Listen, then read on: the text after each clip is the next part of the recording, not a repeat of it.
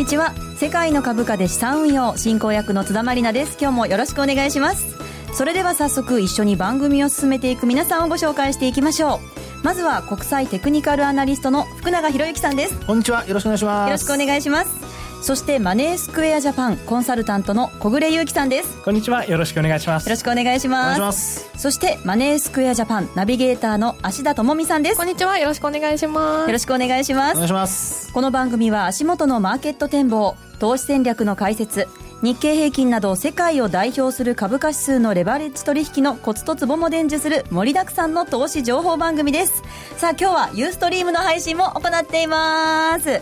ユーストの日はリスナープレゼントもあります。応募に必要なキーワードは番組のどこかで発表しますのでお聞き逃しなく。ユーストリームの視聴方法につきましては番組ホームページをチェックしてください。それでは早速番組を進めていきましょう。どうぞ最後までお付き合いください。世界の株価で資産運用。この番組は日経平均株価やニューヨークダウが取引できる株価指数 CFD のマネースクエアジャパンの提供でお送りします。世界の株価で資産運用。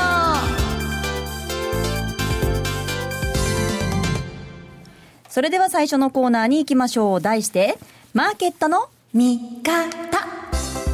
このコーナーでは足元の相場分析今週の展望について解説していきます。まず日経平均などの指数を見ていきましょう。芦田さんよろしくお願いします。はい。今日の日経平均株価終値は56円12銭高い16,729円4銭。日経平均先物日中の終値は60円高い16,600円。日経225証拠金取引現在レートは16,682円。ニューヨークダウ証拠金取引現在レートは18,188ポイントとなっています。はいあのニューヨークダウなんかはね先週末大きく下落して週明け。大幅に反発という動きになっていますが、はい、それでは足元の相場や今週のマーケットのポイントについて小暮さんお願いしますはいまずはニューヨークの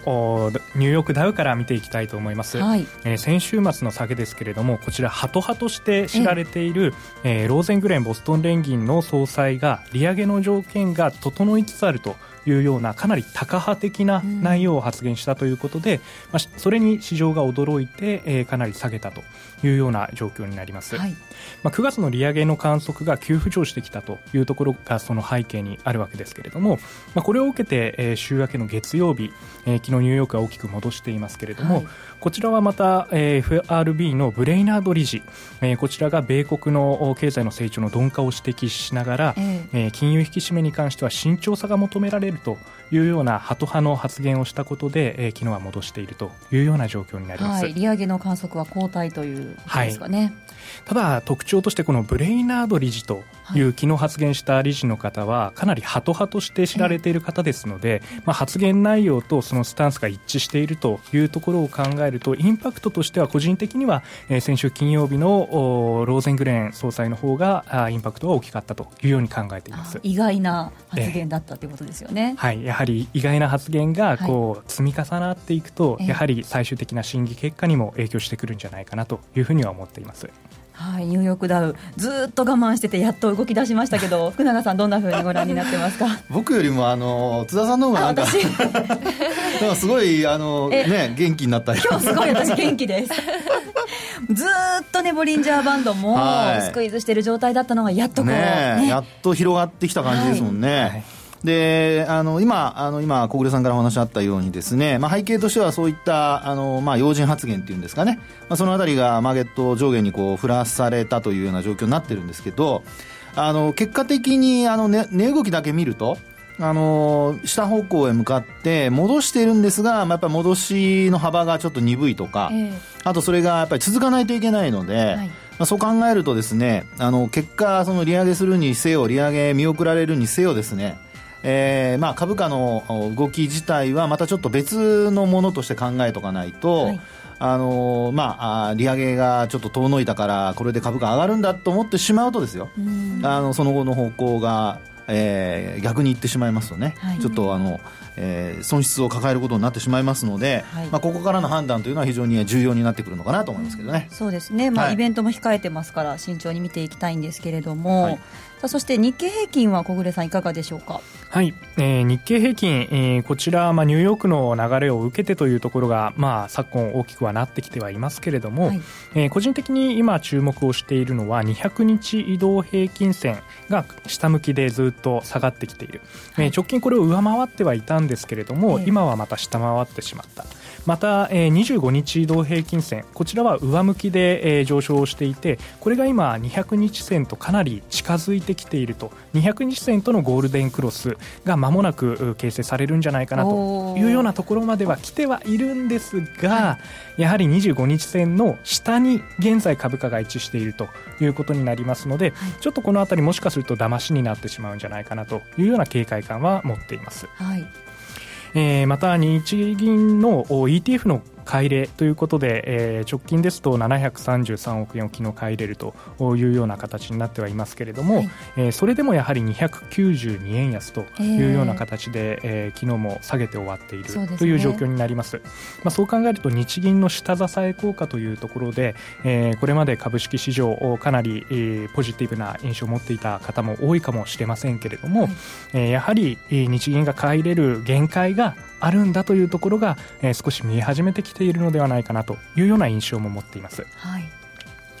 えー、今後の動きとしては、えー、また一つテクニカルで注目しているポイント DMI という指標があるんですけれども、はい、こちら、えー、福永さんからあ解説をお願いしたいと思います。丸投げしましたけど。日経平均の DMI ですよね、はい、あの、えーと、DMI っていうのはですねあの、まあ、トレンドの発生だとか、はい、あとその上昇とか下落の勢いの強さを教えてくれるトレンドの強弱を表すようなものですよね。はい、まあ、そういうテクニカル指標なんですね、ええ、で分かりやすいことにですねあの上向きの、まあ、エネルギーとか方向を示すのがプラスの DI っていうのもものになってまして、はい、であの下向きの方向を示すのがマイナス DI、ええ、であのそれが、まあ、要は磁石のプラスとマイナスみたいにあの近づいたり離れたりあるいは交差してあのクロスしたりとか、はい、まあ、そういうふうなことが起こるんですよね。であのマイナス DI よりもプラスの DI が上にあれば、まあ、基本的には上昇の勢いが強いと。はい。でえー、ただそれがそのどの水準までいくとっていうところがあってですね、ええ、30%を超えると基本そのトレンドが発生したっていうふうに見るんですよ。はい、えー、なので、えー、まあ、今日の段階で、えー、その、マイナスの DI とプラスの DI、皆さん、あの、できればちょっとご覧いただいてですね、ええー、どっちにどういうふうになってるのかっていうところから、まあ、今後の方向性をちょっと探っていただきたいなと。いうふうには思うんですよね。はい、で、見ると、一応、あの、マイナスの DI の方がですね、えー、プラスの DI よりも上にあって。はい、上昇してるんですよね。そうなんです。で、まあ、30には届いてないんですけどね。はい、ということから見ると、あの、さっき小暮さんが200日移動平均線と25日線の話してましたよね。で、あの、踏ん張れるかどうかっていうところで見ると、あの、本来強い時であれば、プラスの DI の方がマイナスの DI のよりも上にあると。はい。ちょっとイメージしてくださいね。ええ、プラスの DI の方がマイナスの DI のよりも上にある。でそういう状況で200日線をあの下向きであっても維持できるかもっていうところにつながっていくんですけど、今マイナスの DI の方がプラスの DI よりも上にあるので、えー、少しちょっと警戒が必要。で、ただ、まあ、30には届いてませんから、はい、30%を超えるかどうかっていうところを今後見ておいて、ええ、30を超えるようであれば、やはり株価のあの下押し圧力が強まるっていうことになりますんで、はい、まあ、そういうふうにあの日々こうチェックしていくと。はいで、これはあの、分足でももちろん使えますからね。えええー、あの、もし、あの、まあ、ピンポイントでこう、売買判断というのはなかなか難しいんですけど、どっちに向いてるか、あるいは今、あの、ポジションそのまま持っていた方がいいかとかですね、はい、そういう判断にはつながりますので、えー、ぜひ、あの、知らなかった人は、ちょっと勉強してほしいなと思います。はい、チェックぜひしたいですね。はい。さあ、そして、イベントに向けて、はい、ね、ブラックアウト期間にもアメリカなんかは入ってきていますけれどもそうですね昨日のまさに、えー、ブレイナード理事の発言というのが、えー、あまあ、中央銀行 FRB としての最後の発言、はい、講演内容ということで、まあ、新しい、えー、発言はこれから、えー、FOMC までないという期間に入ります。そうなってくると、まあ、今週末の小売売上ですとか、はい、そのあたりもポイントになってきますそうですね、15日木曜日の小売売上高、あと16日には、はい、CPI も、米国発表されてきますので、こういったところを受けて、えー、まさにそのブレイナーと理事の言っていた、えー、米国の経済が堅調なのか、それともそうではないのかという判断を、踏まえて、えー、利上げを検討する材料になっていくと思います。はい、わかりました。さあ、ではそのあたりも踏まえて、イベント前ですけど、福永さん、今週の戦略、どうしましょうか？これ、日経平均とあのニューヨークダウ、どうしましょうかね？どうしましょうかね、両方教えてくださいよ。あのニューヨークダウは、基本的にあの、まあ、下向きのトレンドに今も入ってきてると思われますので、はい、まあ、一応、後でもお話しますけども、戦略としてはやっぱ戻り売りかなとは思うんですよね。戻り売り。はい。で、戻りきれなかったら、もうそのままショートすると。はい、であともう一つ、あの日経金株価に関しては、これは本当にあのさっきお話したように、上昇下落の勢い、まだどっちつかずなので、はい、まあ、基本的にはやはり短期トレードをやるかなんですが、ただそれでも、はいあの、どちらかというと下押し圧力の方が強いので、はい、まあ今日みたいに高く始まっても、結果的にこう、えー、上げ幅縮めるような状況になっていることが多いですから、そうですね。えー、まあそう考えると、やっぱり一旦上昇して始まったところでは、まあデートレはちょっといけませんけども、えー、いけないというか、あの、えー、ロスカットきちんとやってほしいんですが、はい、短期トレードだと戻ってきたところで、まあこれも、まあショートから入るかなっていうところじゃないですかね。はい、わ、はい、かりました。はい、もう少し、あの、中長期で考えるという方であれば、はいはい今月9月には中間配当ありますので、そうですね。はい、株価指数 CFD であれば、その配当を受け取ることができる、買いポジションを翌日まで、えー、ロールオーバーすることで、えー、もらうことができますので、えー、その権利付き最終日というのが、えー、今月ですと、えー、と 27, 27日。ですね、はい、はい、27日になりますので、はい、えー、まあ、そのタイミングに買いポジションを持って、えー、少し配当を狙っていくという中長期な、はい考え方もできるかと思います。はい、わかりました。参考にさせていただきます。以上、マーケットの見方のコーナーでした。さあ、それでは続いてのコーナーに行きましょう。マリナルの世界の株価で資産運用トレード大検証あ、なんか初めて拍手が上がりました。これは皆さん結果を楽しみにしてください。そうですね。さあ7月からリアルトレード始めた私ですが早速この1週間の結果を発表したいと思います。はい。発表します。お願いします、はい、今週はデレレレレレレレレレレダン1万2976円のプラスでしたこれはプラスだけど、はい、だけど、マイナスも含めたプラスなんですよね。そうですね。まあ、トータルでということですね。詳しく内容じゃ、まず、はい、えっ、ー、と、説明させていただくと、お願いします。まず、日経225は、まあ、先週大失敗を してしまいまして、怒られてましたね。怒られました。まあ、あの、先週、ISM の結果を受けて下落してしまいまして、はい、買いポジション持ってたんですけど、再び1万7000円台に戻すのはなかなか難しいかなと判断して、まあ、その後、損切りしました。はい、はい、そしてニューヨークダウ、ずっとショートして我慢、我慢、我慢してたんですけれども、その我慢してきた甲斐があって、やっと先週ね、利益が乗ってきまして、ええ、で先週末、トレールにしてみました、はい、でトレールの幅については、ちょっと私のね、判断で自分で考えたんですけど、はい、200にしてみたんですよね、うん、そうすると結果、昨日月曜日の夜に1万8108のところで利食いでプラスになりました。という結果です。ね本当にあの長い間ねショートポジション持ちっぱなしで、はい、ちょっとねドキドキワクワクはしてなかったですね。ドキドキイライラ。これだけイライラしない。結構私あのあんまり待てないタイプの女ではあるんですけれども、でもボリンジャーバンドもあれだけスクイーズしてたので動き出した時は大きいんじゃないかなっていう期待も持ちながら待ってたので、まあでもその分大きく動きましたもんね。そうでしたね。はい。まあそれでしっかりとこう利益が出せたんですから、これはまあなんとか、えー、まあ。報われたと言っていいんじゃないでしょうか？またがありましたね。まあ、まだ50万円は回復できてないんですけれども、少しこうね、取り返せたのでよかったなと思っています。本当そうですよね。はい、で、あの、一応ですね、はい、まあそういうところからすると、ええ、あの、今回いろいろとそのプラスマイナスのところで考えてですね、え、まあトレール注文っていうのは、これはあの、まあ、忙しい人、はい、ずっと見ていられない人にとっては、非常にあの強い味方になってくれますから。そうなんですよ。どんどんどんどん利益伸ばしてくれますからね、本当にトレール、様々だなと今回は思いましたね。そうですよね。下落している途中でそのままあの引っ張ってくれますから、はい、あのまあそこであと200っていうね200これ200ドルってことになるんでしょうかね。で1万8108ドルで一応利食いっていうことにはなってるんですけど。はいまあ、あの今回はそういう意味では忙しい津田さんにとってはあの今回のトレール注文非常に強い味方になってくれたということなんですけどもね、はい、ただあのそこでできれば、はい、できれば？あのちょっと欲張りたいじゃないですか。欲張りたいですよ。最大利益っていくらぐらいあったんでしたっけ？含み益で。えっとね4万円以上になりましたね。でまあトレールルにしたことで、かなりこう利益を伸ばせたんですけど、もうもっとそこで売れてた買い戻せてたらとか、ね、欲はねついつい出ますけどもね。そうですよね、はい、ということで今回はですね、ええ、そういう意味ではちょっと資料の方も見ていただいて、まあ、私のレポートの方なんですけど、はい、ホームページに資料が載っております、はい、でここでですねあの今あこれから見ていただく資料をですね皆さんもあのぜひ自分で線なんか引いていただくといいと思うんですけど、え、あの2月の安値であるとかですね、要はあの安値と安値を結んだサポートラインっていうのを、あの結んでいただいて、はい、それをあの延長線でずっと伸ばしてもらうんですね。はい。福永さんのレポートには、えー、2月11日の安値と6月27日の安値を結んだサポートラインというふうに書いてありますね。はい。で、これはあの、冷やしのチャートでですね、えええー、まあ皆さんもあの、マネースクエアジャパンさんのツールを作って、あの、使っていただければ、もうすぐにあの、線引けますので、はい、ぜひお試しいただきたいんですが、まあここで見ていただきますと、今回ですね、ちょうど安値をつけたところ、はい、その4万円ちょっと以上のまあ利益が出てるところなんですけど、はい、ここがちょうどそのサポートラインの上なんですよ。本当にぴったりですよね。ね本当に。これはあの私が、はい、じゃなくて誰が弾いても同じですから。私が弾いてもここだったんですね。そうそうそうそう。福永さんもっと早く教えてくださいよ。いやいやいやそんなことばっかり言うからもう本当に。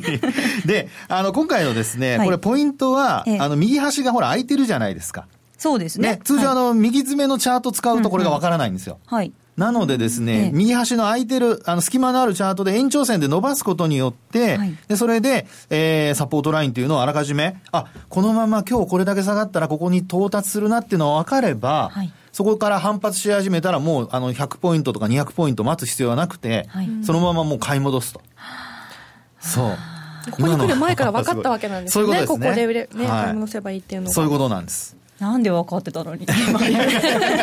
いやそこ言っちゃったらリアルトレードにならないですからね。そうですね。まで言っちゃうと。まあ、ね、じゃあこれは私もね、はい、自分のマネースクエアジャパンのね、このツールで、そうですよ。聞いておこうと思いました。はい。これから。思いました。はい。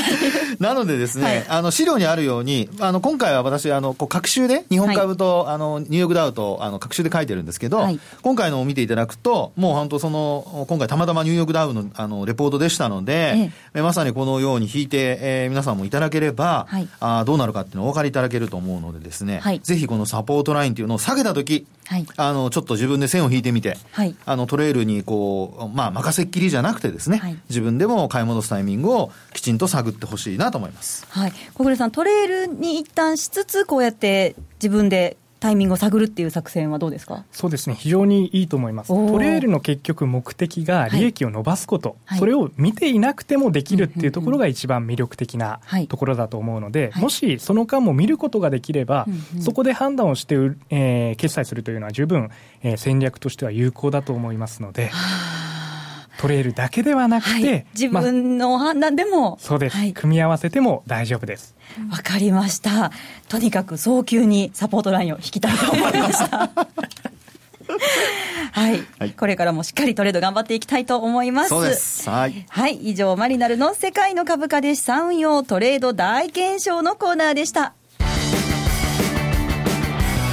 M2J インフォメーション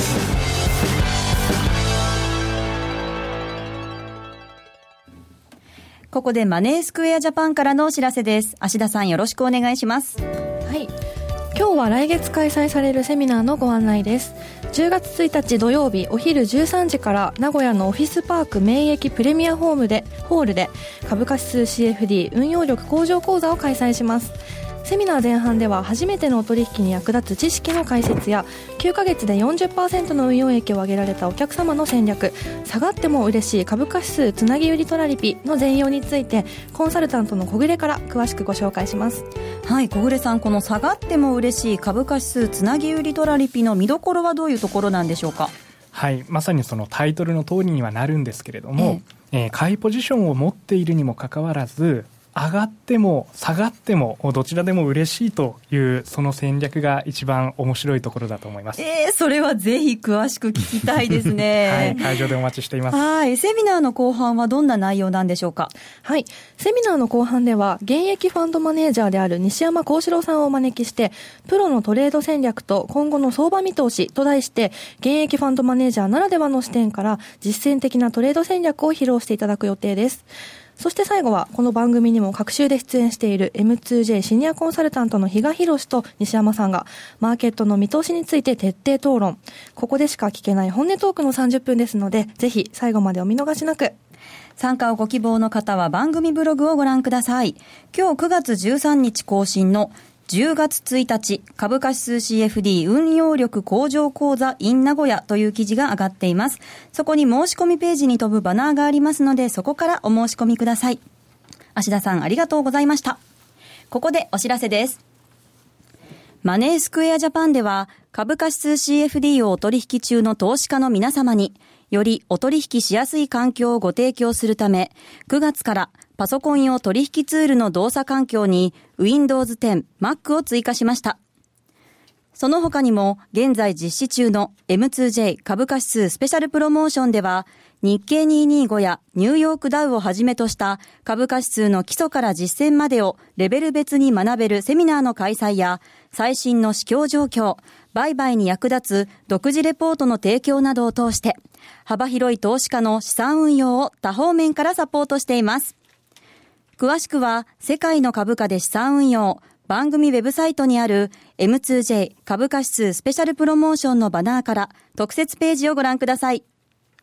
当社の取扱い商品は投資元本以上の損失が生じる恐れがあります。契約締結前交付書面をよくご理解された上でお取引ください。金融商品取引業関東財務局長金賞第2797号株式会社マネースクエアジャパン。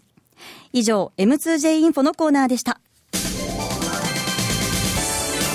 福永博之のマーケットトピック。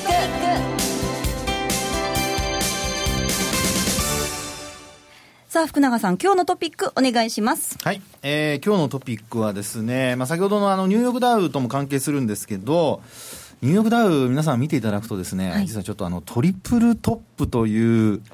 あの、これはフォーメーション分析っていう、あの、形からあの、えー、天井とかですね、あと、あるいは株価の底値を、はい、あの、探る方法があるんですけど、はい、まあ、その中の一つ、トリプルトップというのがですね、はい、まあ、ちょっと完成してしまっていると。え？してしまった。前、あの、ダブルトップっていうお話がありましたけど、うん、トリプルトップになっちゃったんですか？あの、津田さんがずっとこう、イライラ待ってる間に。イライラはしてないですよ。そうですか。ドキドキワクワク待ってたんですけど。ドキドキワクワクね。まあ、その間にですね、ええー、二つの山になるかなと思ったところが、はい、あの、意外と踏ん張ったおかげでですね、はい、えー、3つの山になってしまったという。えー、で、そこで、えー、それだけだとですよ、はい、あのまあ、一般的にいろんなところに書かれている話で終わるんですけど、はい、今回はですね、その後あの昨日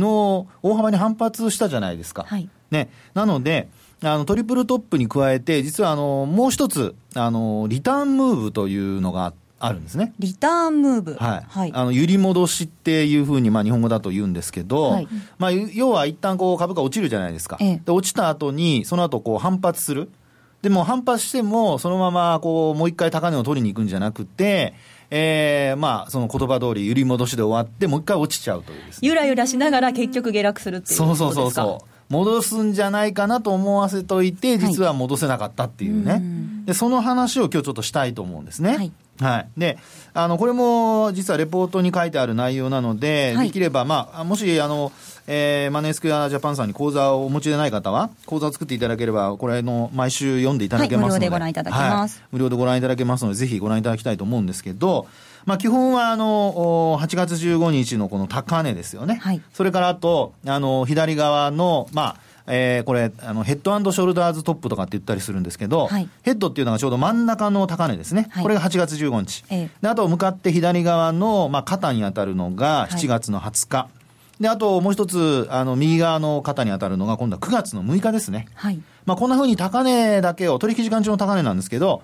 これをしっかりとこう見つけることによってですね、えー、まあ、3つの高値が、まあ、1つ決まってくると。はい。はい。で、そこで次に今度あの、まあ、トリプルは決まったんだけども、トップになってこう天井になるっていう、そういうところをどこで見極めるか。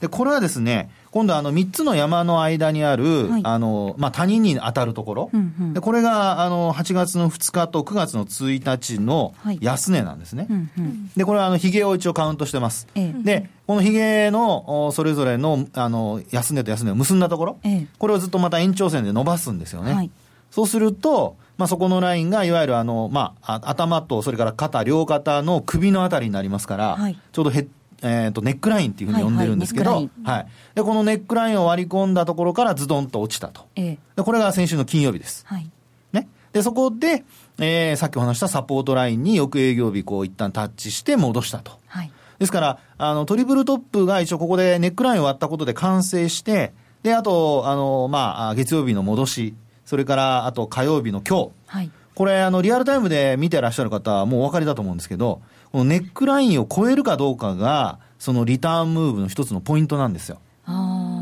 はい。で、はい、えー、リターンムーブでネックラインを超えても、もう一つあの下向きの25日線を超えられるかどうかね。はい。で、ボリンジャーバンドと合わせて見ていただきますと、資料はそういうふうにして作ってるんですけど、うん、あの、マイナスシグマ、下向きのマイナスシグマのところで、結局月曜日のこの高値が抑えられてしまって、はい、で、今現状を見てみるとですよ、ネックラインを下回って、なおかつ今陰線になってきてるんですよね。はい。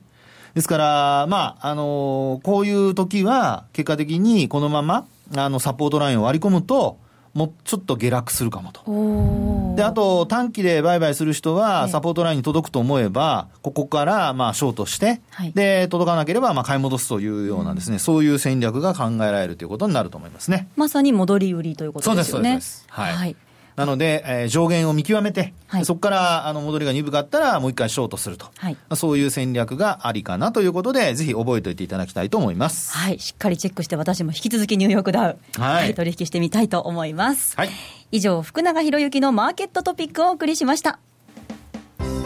さあお送りしてきました世界の株価で資産運用。ユーストリーム配信日は特別プレゼントの日。今日は番組特製のクオカード500円分を5名様にプレゼントさせていただきます、はい、そうでございます。はい。では福永さんプレゼントの応募に必要なキーワードの発表お願いします。キーワードはですね、はい、あの今日から始まります、はい、こちらブラックアウト。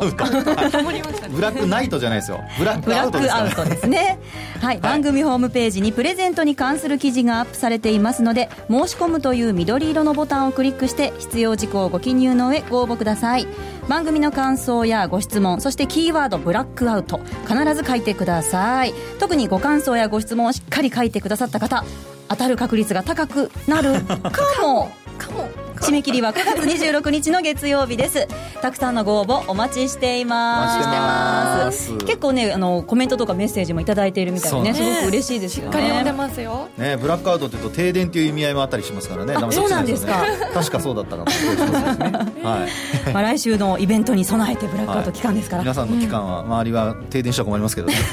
わかりました。さあここまでのお相手は福永博之さん、マネースクエアジャパン小暮優樹さん。芦田智美さん。そしてマリナルこと津田まりなでした。それでは皆さんまた来週。